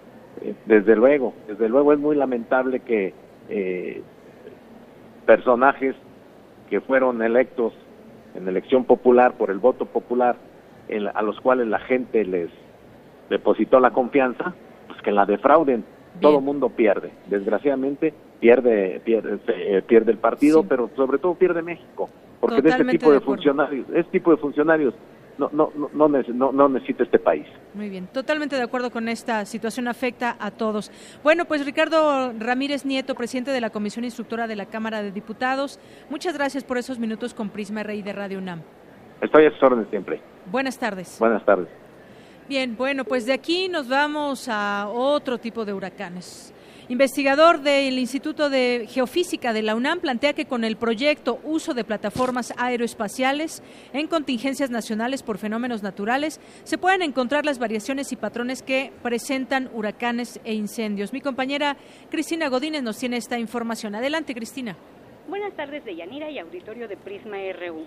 El proyecto universitario Uso de plataformas aeroespaciales en contingencias nacionales por fenómenos naturales ganó el segundo concurso de Ciencia, Tecnología e Innovación Vive Conciencia 2015 en la categoría de investigación espacial. La iniciativa desarrollada en el Instituto de Geofísica de la UNAM plantea que se pueden encontrar las variaciones que presentan huracanes e incendios a través del monitoreo de zonas geográficas y con ello analizar los patrones que permiten encontrar sus ciclos o periodicidad. El doctor Víctor Manuel Velasco Herrera, investigador del Instituto de Geofísica de la UNAM y asesor científico del proyecto, habla sobre la ciclicidad de los huracanes. Se encuentra una variación decadal y esta variación decadal está en antifase con la actividad solar esto tiene mucho sentido porque del sol nos llega la energía y dependiendo de la energía tenemos temporadas altas o bajas de lluvias y los mínimos de los ciclos solares que es aproximadamente de 11 años es cuando se tiene una temporada alta de incendios forestales. En el caso de los huracanes, hemos encontrado que a diferencia de lo que se ha reportado en la literatura científica, sí tienen ciertas zonas geográficas muy preferenciables donde se pueden desarrollar. Encontramos que también estos huracanes tienen una ciclicidad aproximadamente decadal y esto permite decir que en este año comenzaría una nueva temporada alta de huracanes categoría 5 en el Atlántico. Conocer el comportamiento de los fenómenos naturales será de gran utilidad para modernizar los sistemas de alerta temprana. Estamos pensando en que esta información sea utilizada para modernizar todos los sistemas de alerta temprana que tenemos a nivel nacional, pero también se puede implementar y modificar para que en otros países se actualicen, porque generalmente los sistemas de alerta temprana funcionan desde unos minutos a unas cuantas horas y en el mejor de los casos días. Esta información nos proporciona que podemos adelantarnos a que suceda el fenómeno y nos estamos adelantando días y en algunos casos hasta décadas. Una vez que se concluya este proyecto, el siguiente paso es que las autoridades correspondientes del gobierno federal tuviéramos un acercamiento para mostrarles el material y capacitar a la gente que está, por ejemplo, en Senapred. Este es el reporte. Buenas tardes. Gracias, Cristina. Muy buenas tardes. Nos vamos ahora con mi compañero Abraham Menchaca, que nos tiene la aprobación del presupuesto de ingresos 2017. Adelante, Abraham. Buenas tardes. ¿Qué tal, Deyanira? Buenas tardes la Comisión de Hacienda de la Cámara de Diputados aprobó cambios a la ley de ingresos propuesta por el Gobierno federal para el próximo año. El dictamen de la ley de ingresos 2017 fija en 18 pesos con 62 centavos la paridad del peso frente al dólar, es decir, 42 centavos más que la propuesta enviada por la Secretaría de Hacienda que era de 18 pesos con 20 centavos. De Yanira, también se estableció aumentar la producción petrolera, pasará de 1.928.000 barriles diarios a 1.937.000 barriles que significan 19.000 barriles más por día. Al respecto nos habla el doctor Ignacio Morales Chávez, académico de la Facultad de Estudios Superiores Aragón.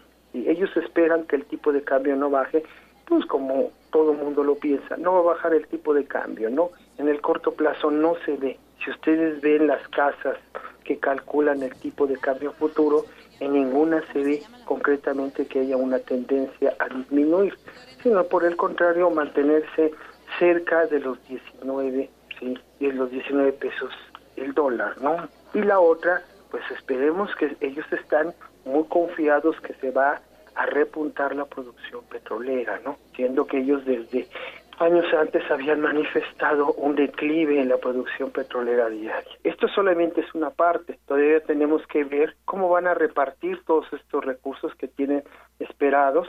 Ya les digo, una parte, los 10 mil millones, si son, ya están plenamente identificados que van a ir a la infraestructura o al famoso fondo del moche, ¿no? Esperemos saber qué ahora hacen con el presupuesto en el caso concreto de la Cámara de Diputados. Con esto, los ingresos totales del gobierno federal pasarán de 4 billones 837 mil 512.3 millones de pesos a 4 billones 888 mil 892 millones de pesos. Deyanira, la información que tengo. Buenas tardes. Gracias, Abraham. Muy buenas tardes. Nos vamos ahora con mi compañera Cindy Pérez. Cindy, buenas tardes. Deyanira, seguimos transmitiendo en vivo desde esta primera jornada del encuentro de orientación vocacional. Ya tuvimos oportunidad de recorrer los módulos de los expositores de distintas instituciones académicas, pues quienes nos han platicado del gran interés que tienen los asistentes acerca de sus ofertas educativas. A mi lado estoy con un grupo de jóvenes eh, que pues ya están muy entusiasmados por visitar. Muy buenas tardes. ¿Podrían decirnos su nombre y de dónde nos acompañan? Este, yo me llamo Sandra y los y yo soy de la Escuela Secundaria Técnica 106 de Iztapalapa. Eh, buenas tardes, yo me llamo José Manuel Vargas Malvaez y vengo de la 106 de Iztapalapa. Buenas tardes, yo soy Jennifer y vengo de la Escuela 201 Carlos Chávez Ramírez de Iztapalapa. Buenas tardes, yo soy Maricruz Gama y vengo de la 311 de Iztapalapa. Eh, díganos, ¿qué es lo que más les ha gustado de esta exposición y si ya tienen pensado alguna licenciatura en especial o algo que han visto aquí? Ah, pues a mí me, me llama la atención la de la carrera de psicología y pues me parece muy interesante y me parece muy, muy este, compleja la información que te, que te están dando en esas stands de varias carreras y de universidades y prepas? Eh, pues a mí me interesa la carrera de derecho, ya que mi prima, tengo una prima mayor la cual estudia esta y pues me gustaría el cómo estar preparado, más bien estar preparado para la vida y enfrentar, em, enfrentar los, las situaciones que se den a un futuro. A mí me llama la atención la carrera de ciencias forenses, ya que abarca una gran rama en la, pues en la materia y es muy, muy grande lo que abarca y pues es muy interesante. Eh, pues a mí lo que me llama la atención es médico cirujano, ya que es una carrera muy demandante, muy demandada y se me hace muy interesante, además de que lo que nos han explicado ha sido muy bueno y ha estado muy bien preparado. Pues muchas gracias chicos. Y también de Yanira te comento que nos acompaña la señora Lorena, que es mamá de Maricruz y de Jennifer. Señora, díganos cuál es su opinión acerca de estos eventos.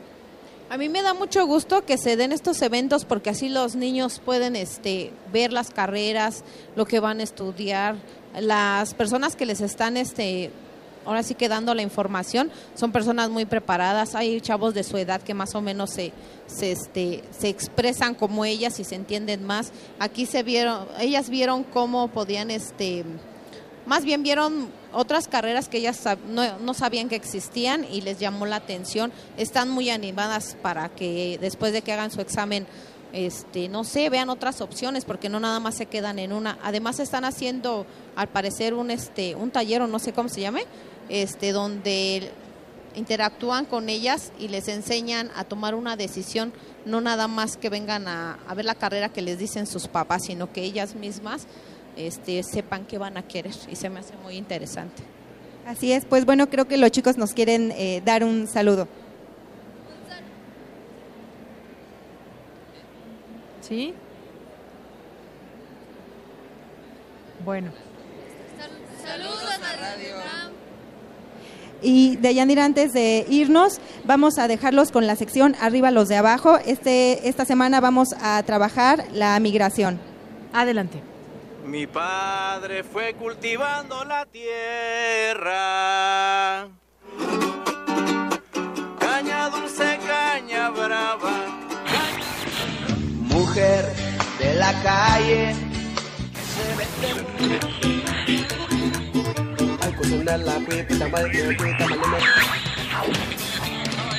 programa. Difícil es caminar en un extraño lugar en donde el hambre se ve. Arriba los de abajo. Y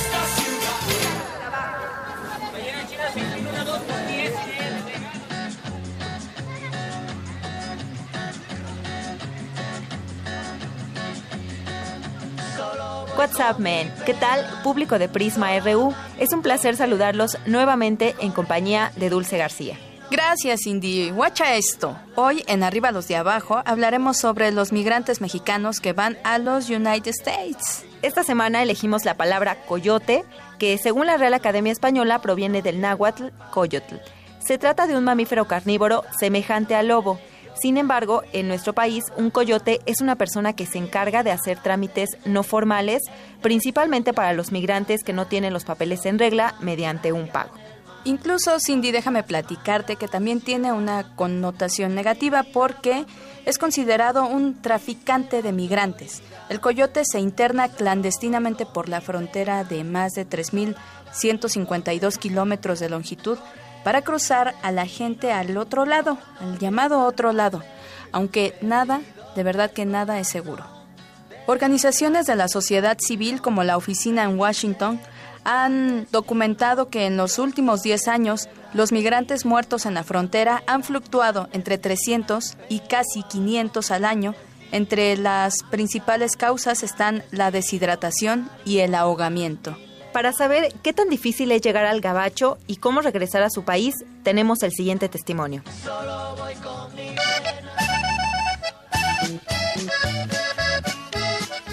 Me voy lejos, padre. Por eso vengo a darle el aviso. ¿Y pa' dónde te vas? Si se puede saber.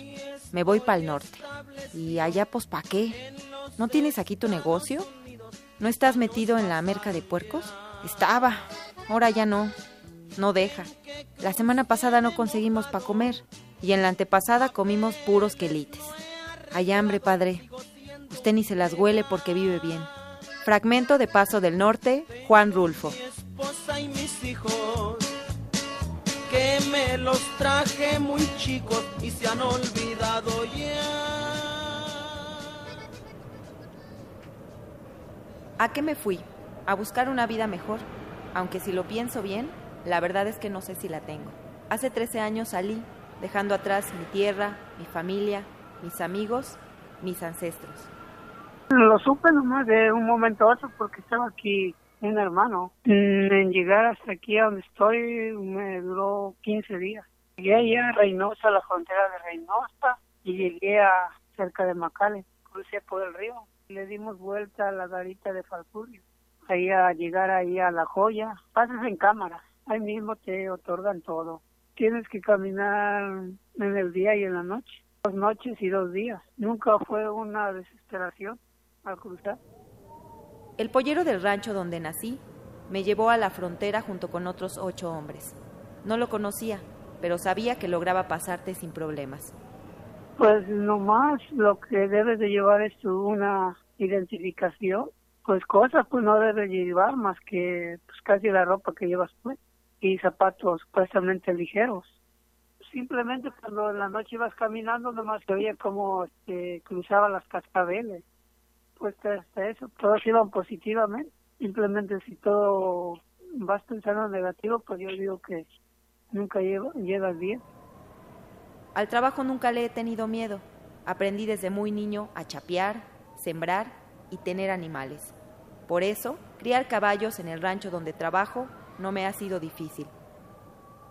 Simplemente el día que llegamos y al otro día a trabajar, a piscar naranja. Estábamos desde que amanecía y sabíamos hasta que escurecía. Pues la mayoría es migrante. Pues hasta ahorita me han tratado bien. Se ha cumplido todo lo que ha podido uno hacer allá en México. Pues sí, la vida familiar a darle el estudio a los hijos. Creo que desde hace mucho tiempo ya no vivo aquí en Florida, al menos en la mente. Si Dios quiere, me voy el próximo año. México es el segundo país con mayor número de ciudadanos que han emigrado, solo después de India, y es el cuarto receptor de remesas familiares en el mundo, principalmente de los Estados Unidos. Al menos 12.3 millones de mexicanos han salido del país. Cifras de la Encuesta Nacional de Ocupación y Empleo del Instituto Nacional de Estadística y Geografía muestran que de 2008 a 2014 los motivos principales por los que las personas emigraron fueron trabajo, reunirse con la familia y estudios. A continuación, escucharemos el análisis de Guillermo Campos y Covarrubias, académico de la Escuela Nacional de Trabajo Social de la UNAM. Doctor, ¿cómo se ha transformado el movimiento migratorio? Antes lo ubicaban mucho de lo rural hacia los Estados Unidos, que partían del campo. Hoy no, hoy hay un nuevo migrante, que es el migrante urbano. Este migrante urbano que sabe hablar inglés van hacia los Estados Unidos, pero que son los que no se quedan en la parte fronteriza de Los Ángeles, de Texas, son los que incursionan hacia el norte, hacia donde están los servicios. Esa parte de la agricultura, tradicionalmente hablando, era lo que cubría la gente de Zacatecas, de Aguascalientes, de Jalisco, del Estado de México, que eran los proveedores de mano de obra para el campo.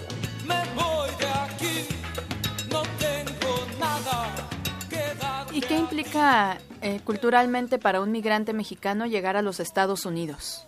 En el caso de los mexicanos sería, por ejemplo, la territorialidad, los elementos y las pautas culturales, el lenguaje, los valores, la alimentación, todo, ¿no? Que llega ya y tiene que cambiar de la noche a la mañana y eso le va a implicar una serie de desequilibrios sociales. Este es como cuando un matrimonio de dos territorios diferentes tienen que negociar la forma para poder convivir, las culturas, alguien tiene que ceder. Por último, ¿a quién le preocupa este fenómeno? les preocupa a los países desarrollados, a, a los que provocan, sino también a los países que surten gente, ¿no? Si así se puede decir el término muy grotescamente, pero es todos los que proporcionan mano de obra. Aquí en México nada más tenemos dos municipios que en el mundo están considerados el tercer lugar proveedor de mano de obra hacia otros territorios y los dos están en el estado de Hidalgo. Miquilpan y Simapán. Un diario gris, hay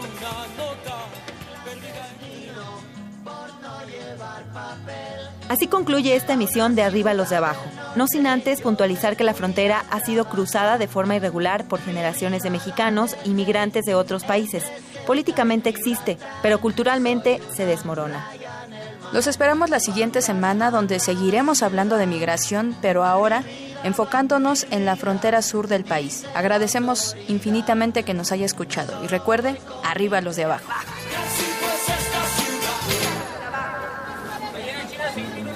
Bien, y ahora nos enlazamos a, eh, con Hugo Huitrón, quien es director de Gaceta UNAM. ¿Qué tal, Hugo? ¿Cómo estás? Buenas tardes. ¿Qué tal, Deyanira? Buenas tardes. Bien, pues estaba viendo la portada, Millennials, desencanto por la política, ahora que pues vienen elecciones en Estados Unidos y en su momento vendrán en México. Esta generación que es muy importante en cuanto a votos, en cuanto a conocimiento de saber qué quieren en su entorno, pues tienen, están desencantados de la política.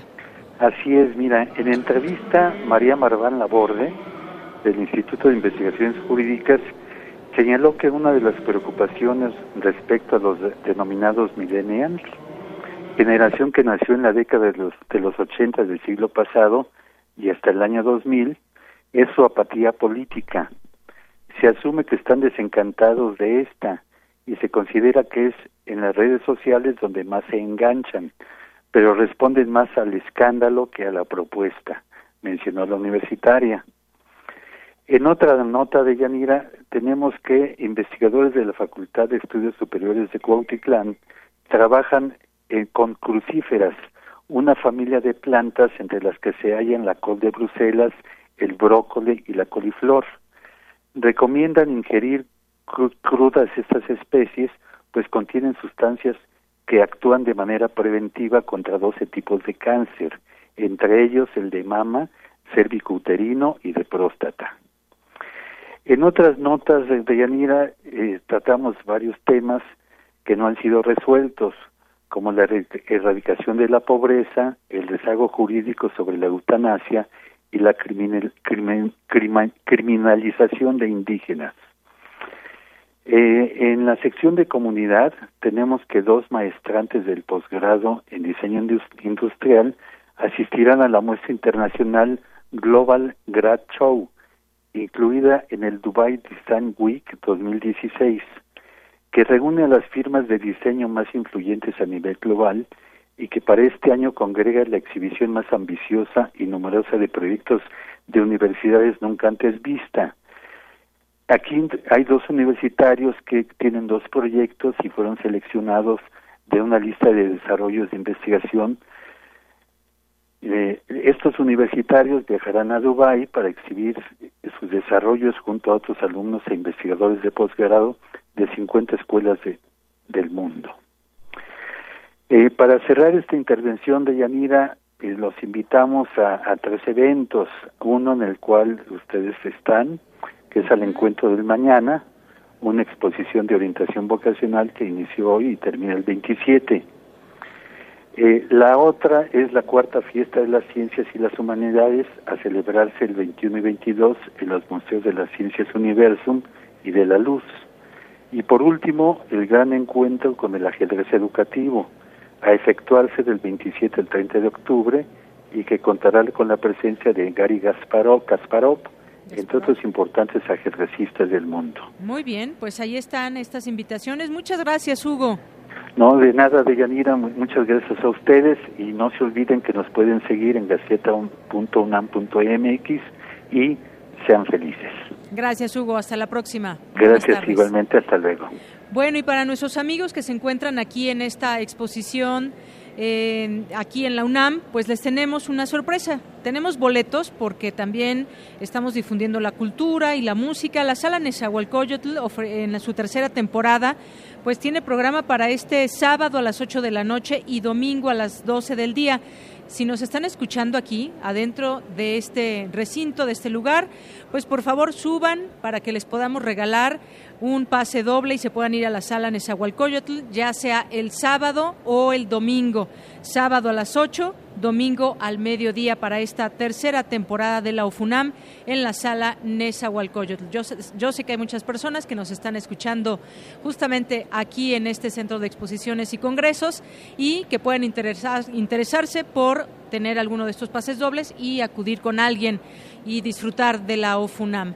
Bueno, pues en un momentito más estaremos con ellos para que puedan, bueno, ya, ya, ya vienen por aquí, ya vienen por aquí rápidamente. Yo sabía que nos estaban escuchando varios de ellos y pues aquí estamos. Pásenle. A ver, cuéntame, ¿cómo te llamas? ¿Cómo te llamas? Bueno, aquí siéntate, relájate. Te gana la risa. Bueno, pero nos estabas escuchando y te vas a ir a la sala Nezahualcóyotl. ¿Qué día te gustaría ir, sábado o domingo? Domingo. Domingo, muy bien. Bueno, pues aquí te doy estos dos boletos para que invites a alguien. Y nada más que ahí no te vas a poder reír tanto, ¿eh? gracias por venir. Muchas A ver, gracias. ¿quién más quiere irse a ver a lo FUNAM? A ver, ¿quieres ir el sábado o el domingo? El sábado. por El favor. sábado, muy bien. Aquí te damos este pase doble. ¿Cómo te llamas? Fabiola. Fabiola, ¿de dónde nos acompañas en este centro de exposiciones? Eh, Iztacalco. De Iztacalco. De Iztacalco, sí. ¿De qué escuela? Del CCH Oriente. Del CCH Oriente, muy bien, muchas gracias. ¿Quién más quiere pase doble? Para sábado o domingo. El sábado, por sábado, favor. muy bien, aquí tenemos. ¿Cómo te llamas? Victoria. Victoria, esperemos que disfrutes este concierto. Muchas gracias. Hasta luego. Y bueno, aquí, ¿quién más?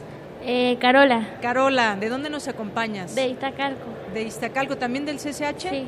Muy bien, ¿te quieres ir sábado o domingo? El sábado. El sábado, muy bien. Aquí tienes tus boletos, que disfrutes el concierto. No se olviden de ir, ¿eh? ¿Tú cómo te llamas? Alexis. Alexis, ¿quieres ir sábado o domingo? Sábado. Sábado también, ya los últimos para el sábado a las 8 de la noche. Gracias. Y bueno, pues nos vamos ahora a nuestra sección internacional. Global RU.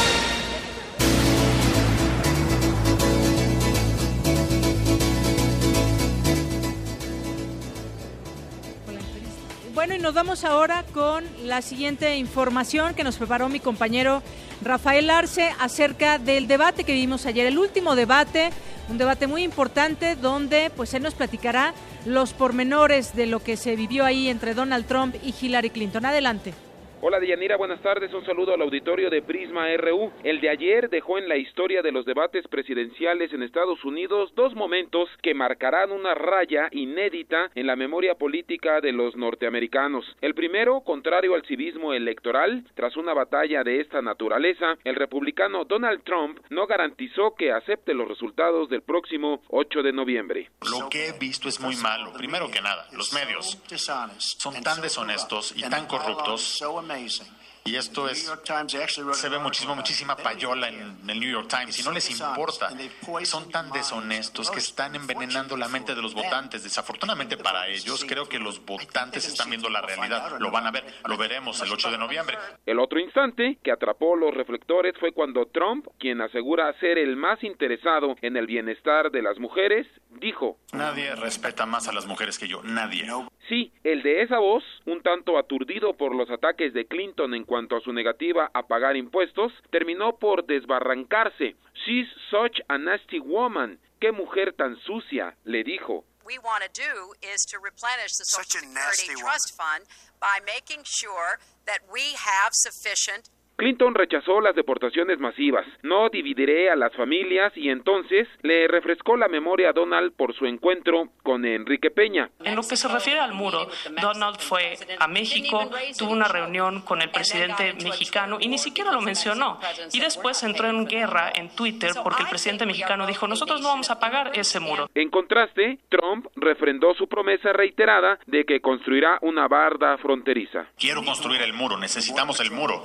La patrulla fronteriza, ICE, todos quieren el muro. Vamos a detener las drogas, vamos a asegurar la frontera. Uno de mis primeros actos va a ser que todos los malos, todos los capos de la droga tienen que salir del país. Un malhumorado republicano reiteró que los dados están cargados a favor de Clinton. El último debate fue en Las Vegas, donde trabajan 100.000 mexicanos y un grupo de ellos construyó un muro a las afueras de la Torre Trump. Clinton aseguró que aceptará el resultado de la elección.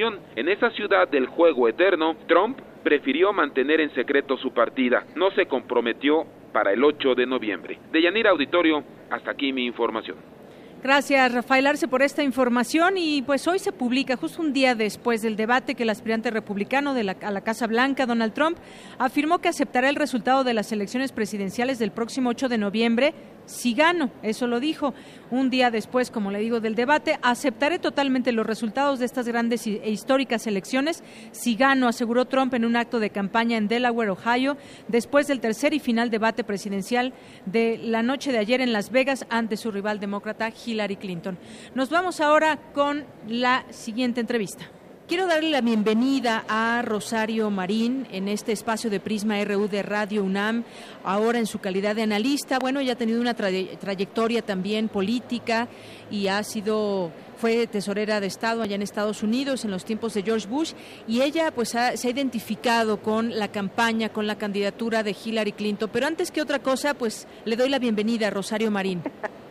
Muchísimas gracias, Deyanira. Un placer estar con ustedes y un saludo especial a su rector, el doctor Enrique Grau. Muchas gracias. Bueno, pues la pregunta obligada. ¿Qué le pareció este último debate entre Hillary Clinton y Donald Trump? Bueno, mira, yo creo que uh, básicamente sucedió lo que nosotros esperábamos que, sucediera. Este, un, un debate lleno de uh, evidencia clara uh, de que este el candidato republicano no está capacitado no tiene la experiencia y ciertamente no tiene la congruencia y el temperamento para ser presidente de Estados Unidos. esto obviamente para, para mí quedó muy muy claro en este último debate, ya lo habíamos visto en el primero y el segundo, pero en este quedó una confirmación clara, evidente de que no tiene lo que se necesita para ser presidente y lo último que hizo fue básicamente decir que eh, estaremos en suspenso a ver si es que decide aceptar la decisión de los de los votantes y, eso va en contra de todo lo que es América. Así es, justamente esa fue una declaración importante y por la cual han llegado muchas críticas a Donald Trump, además de las que ya se venían sumando, debido a que pone de cierta manera en duda este pues las elecciones que va a haber en Estados Unidos y no dejó claramente, eh, no dijo claramente si iba a aceptar o no los resultados, pero dijo que en su momento se vería. Por ahí han llegado muchas críticas y un punto que usted toca muy importante es pues tratar de pues de hacer ver un sistema no tan fuerte como se piensa que es, que sí lo es, sin embargo, pues él lo ve de otra manera. Sí, pero mira, es interesante, o sea, lo que hemos visto desde el momento cuando él pierde Iowa y pierde y reclama y este acusa de que ah, no es ah, no que se lo robaron, que no fue no fue verdaderamente el, el, voto que eh, de alguna forma verdad amañaron este eh, los resultados. Ah, cuando, cuando las encuestas le estaban a su favor de él, él creía completa y totalmente. Las encuestas hablaba cosas hermosas de, de, las encuestas, lo que decían, ah, lo, lo, presentaba así como, como la verdadera verdad del mundo que él iba ganando. Y esto fue hasta el momento en que empiezan las encuestas a decir que en realidad no está ganando, ahorita las encuestas a nivel nacional lo tienen abajo 9 a 11 puntos a nivel nacional. Y entonces hoy día es cuando dice que ya el sistema está amañado, que en realidad las encuestas no son claras, no son objetivas, se va totalmente en contra de los medios. Exactamente, en contra de la prensa. es, es una, para mí es risible, porque cuando él estaba arriba sí, las encuestas sí estaban correctas. Ahora que lo tienen abajo, ya es todo un sistema corrupto, etcétera, etcétera. Digo, e, esto obviamente es, este, es evidencia que él simplemente no tiene temperamento. Y el hecho de ir y decir desde ahorita que no, no, no puede decidir si, si, va a aceptar o no el resultado, yo creo que pone en tela de juicio todo lo que es nuestro sistema político. y luego todos los que están a defender dicen, bueno, pues es que eh, Gore y Kerry también. Sí, pero ellos lo hicieron después de los resultados es no antes, no, no diciendo este anteriormente, pues es que yo no sé, en realidad yo no sé si va a ser cierto, yo no puedo este, comprometerme a aceptar los resultados ahorita. Bueno, ¿y qué tal si, en dado caso, en el extremo caso que él llegara a ganar, qué va a pasar entonces? Entonces sí los acepta, o sea, acepta cuando él gana, pero no acepta cuando él pierde. Y eso lo hemos visto todo a través de todas, todas sus campañas y en realidad a través de toda su vida. Sí, y ahí hubo... Pero, sí. Decía que hubo algunos otros temas. Este es muy importante, es que el, que usted menciona, porque además se va en contra de la prensa. Pero hubo otros temas en donde parecería que quiso atacar Donald Trump con el caso, como el caso del muro, que dijo sí quiere Clinton y le recordó que votó en su momento como senadora una ley que permitió casi construir 700 millas del muro entre Estados Unidos y México y ella dijo que pues había algunos lugares limitados. Eso fue, digamos, una parte donde quiso ahí atacar eh, Donald Trump. Sin embargo, pues bueno, parece ser que salió bien librada. ¿Ve algún ganador en este debate? Bueno, definitivamente ganó ella. No, no, no. Para mí no hay duda alguna que ella ganó el debate. El trabajo que él tenía y lo que estoy segura sus asesores dijeron como ya está perdiendo, o sea, entró al tercer debate con una, una muy, muy baja aprobación, este, su trabajo de él era atacar y lo hizo desde la primera instancia, desde el primer momento él se dedicó a atacar, atacar, atacar. Lo que le faltó es exponer lo que él iba a hacer y de una forma clara y congruente y contundente. Entonces sí, atacó, eso es lo que hizo desde la primera instancia, atacó todo, todo, por todos lados, incluso hasta, hasta hizo una, una expresión que era una nasty woman, que era una, una mujer muy este desagradable. Ah, desagradable, sí.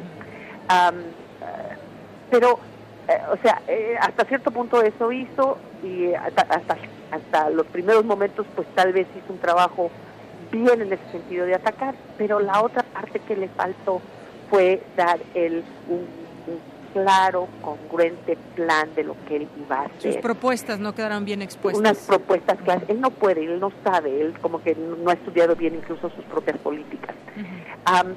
Entonces ahí le falló. Y luego lo peor que hizo fue eso, decir, pues no, a lo mejor que no voy a aceptar los resultados. Eso fue lo peor. Ah, por otro lado, Clinton, ella tenía, como venía muy bien de los debates y venía muy bien con las encuestas, el trabajo de ella era no cometer un error garrafal. Eso hubiera sido malo para ella. No lo cometió. Se defendió muy bien de los ataques, contraatacó muy contundentemente porque ella, ella tiene mucha experiencia en esto. Entonces, eh, a los ataques los, le, hizo contraataques que obviamente lo vio a él muy disminuido y este y, no cometió ningún error eh, que en su caso verdad eh, hubiera entonces volteado la, la decisión. Pero yo creo que se defendió muy bien. Sí. Lo contraatacó lo hizo ver pequeño y luego él mismo pues clavó el último este clavo en su ataúd ah, con esta expresión. Con, esta decisión de decir que tal vez no va a aceptar los resultados. Bien, Rosario Marín, yo por último le preguntaría eh, si se ha reunido usted con Hillary Clinton o si hay alguna intención, como se ha dejado ver en algunas, en algunas eh, columnas políticas y periodísticas, de que podría ser parte del equipo de Hillary ya como, como presidente. bueno, ¿qué puede decir? Y me he reunido con ella, me reuní precisamente con ella el jueves pasado en la ciudad de Los Ángeles este, tuve una conversación con ella y eso, este, ella sabía obviamente que yo le había dado mi apoyo, no lo, no, no me, yo me he reunido con ella cuando ella estaba de primera dama en, en la Casa Blanca, ya la conocía ella, conocía al presidente, pero yo soy súper republicana de hueso colorado y ella es obviamente demócrata. Ah, obviamente yo me vi. Pero usted es de las republicanas que va a votar, por, Hillary Clinton. ¿Y esto no la acercaría más aún, digamos, en otros términos ya de trabajo? Mira, Deyanira, te voy a decir una cosa, no se habló para nada de eso, no es mi intención, no lo estoy buscando. Ah, eh, yo lo yo lo que yo siempre he hecho, Deyanira, es uh, buscar, ayudar y proteger, buscar cualquier oportunidad que yo tengo para, para ayudar y proteger a la comunidad que yo represento y lo he hecho a través de mis 32 años en, en el ámbito este, de, votación y lo voy a hacer hasta el día en que yo me muera. en este caso, obviamente, tenemos las dos opciones, o va a ser él o va a ser ella la presidente, la presidenta de Estados Unidos. Pues yo definitivamente no quiero que sea él. Le estoy ayudando a Hillary y me he declarado completamente a favor de ella porque soy mujer, porque soy inmigrante, porque soy mexicana, porque soy madre de una persona con discapacidad y porque creo que América es mucho más grande de lo que este señor lo demuestra. Muy bien. Entonces, este, voy a voy a apoyar a Hillary, este, pero sin ninguna expectativa, en lo mínimo, de, de, trabajar o ser Sin expectativa, pero no se cierra ello. Uno nunca debe decir que no, de Yanira. Uno nunca debe decir nunca. Muchas gracias por este, estos minutos con Prisma RU de Radio UNAM. A la orden. Gracias, ¿eh? Rosario Marín. Buenas tardes. Bien, pues esta fue la entrevista que nos concedió.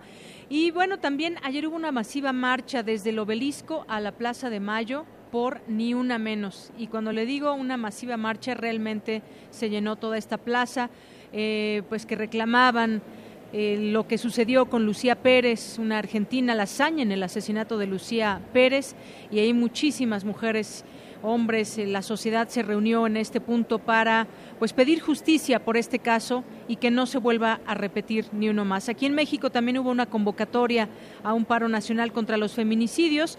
Distintas organizaciones convocaron a un paro nacional. Aquí en la Ciudad de México, en Toluca, hubo una manifestación. Y bueno, allá en Brasil apresaron a Cuña, el artífice del impeachment contra impeachment contra eh, contra Dilma Rousseff y provocó pánico político en Brasil. Poco después de, la una de la tarde de ayer, el expresidente de la Cámara de Diputados, Eduardo Cuña, fue detenido por la Policía Federal en Brasilia. La orden de aprehensión fue decretada por el juez de primera instancia, Sergio Moro. Como de costumbre, el juez cometió un equívoco y esta vez, sin embargo, no se trató de un error jurídico, sino geográfico. La dirección de que Moro dio a la orden de arresto eh, indicaba un edificio en la calle de Río de Janeiro cuando en realidad tiene una de sus residencias en otro lugar muy cerca de ahí, pero fue uno de los artífices contra este eh, juicio contra Dilma Rousseff y ahora pues él está detenido y provoca, bueno, detenido y apresado ya un hombre que tendrá muchísimo, muchísimo que declarar en el caso de corrupción, un caso especial de corrupción allá en Brasil. Nos vamos ahora con mi compañera Dulce García. Dulce, muy buenas tardes, adelante. ¿Qué tal, Deyanira? Los saludo nuevamente con mucho gusto. Eh, seguimos pendientes de las actividades de la Feria de Orientación Vocacional 2016 al encuentro del mañana, que ya sabemos que se inauguró el día de hoy.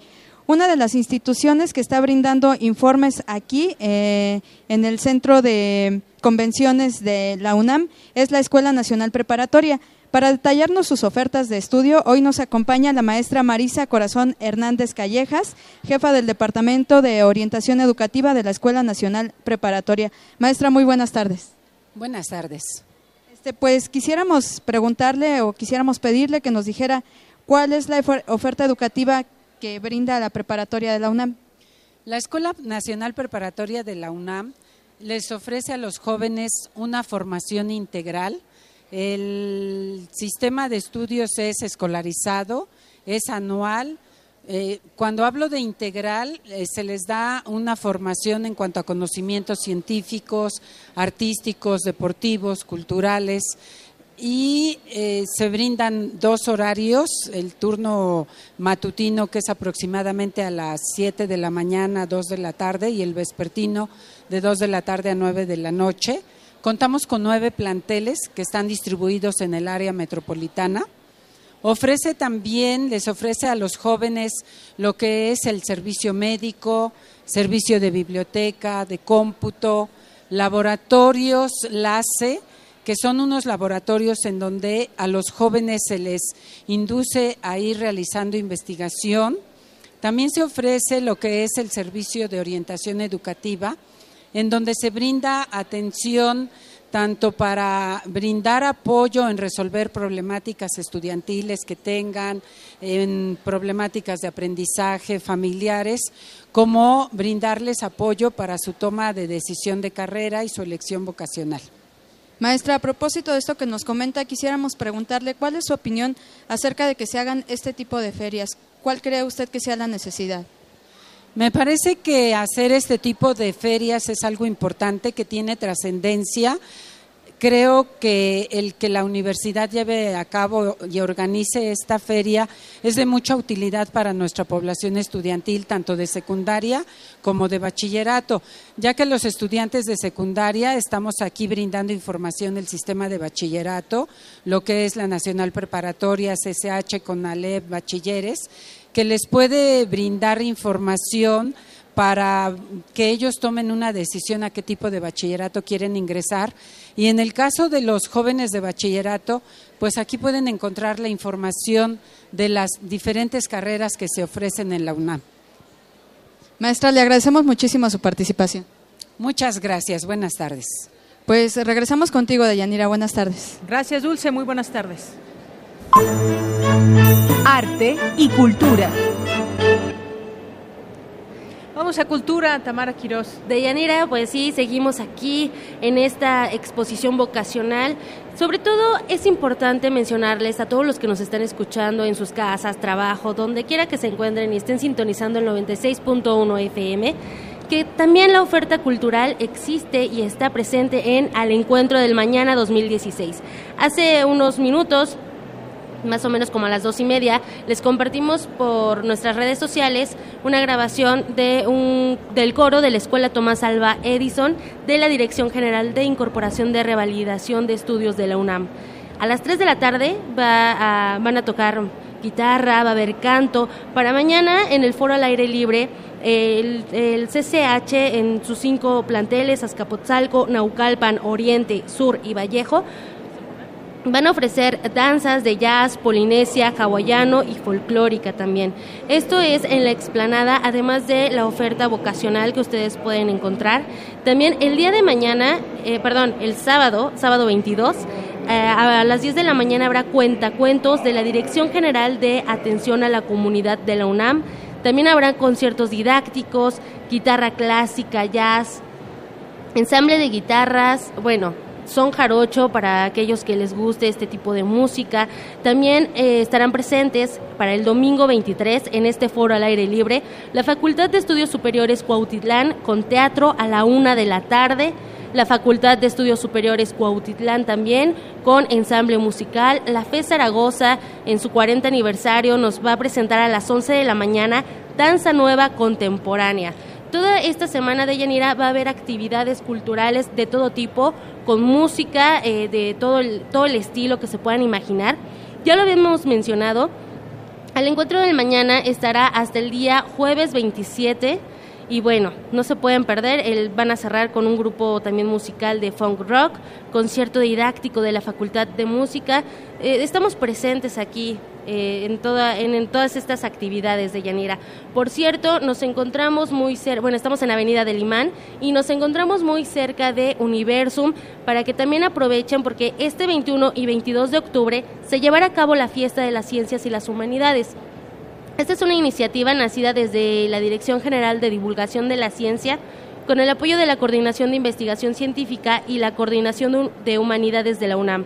Esta fiesta fue concebida como un foro para el encuentro cara a cara entre jóvenes, estudiantes de bachillerato y licenciatura, con investigadores de la UNAM con la finalidad de despertar el interés por la investigación.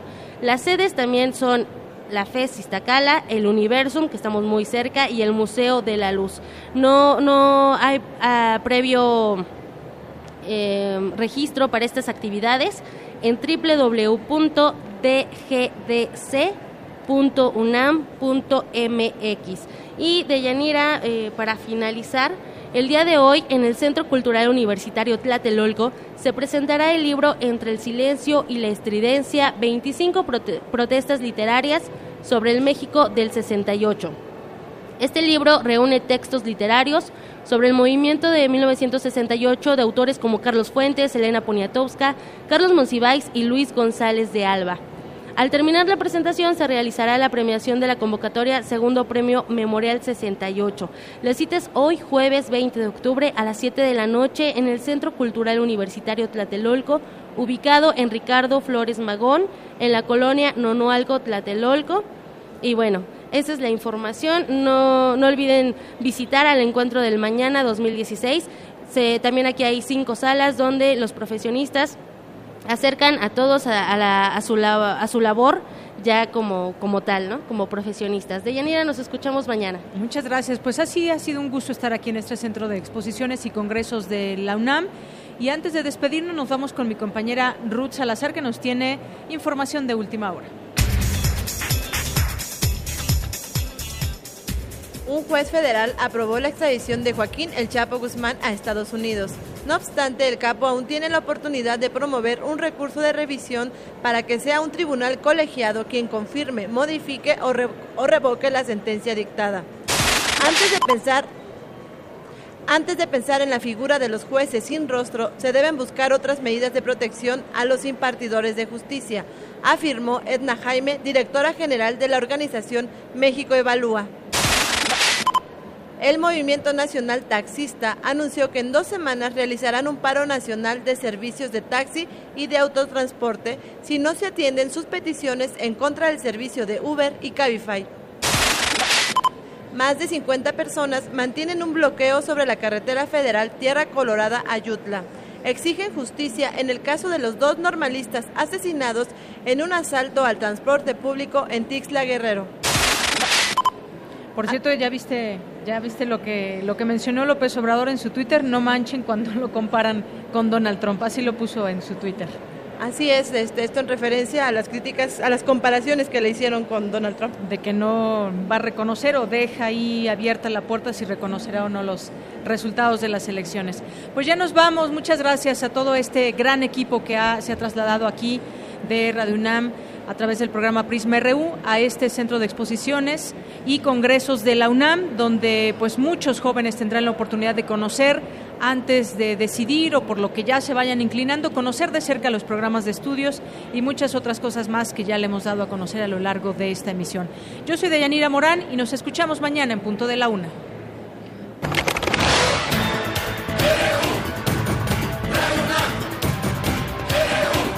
Prisma RU. Los perfiles del acontecer universitario de México y el mundo en una frecuencia. De lunes a viernes, de una a 3 de la tarde. Radio UNAM. Clásicamente informativa.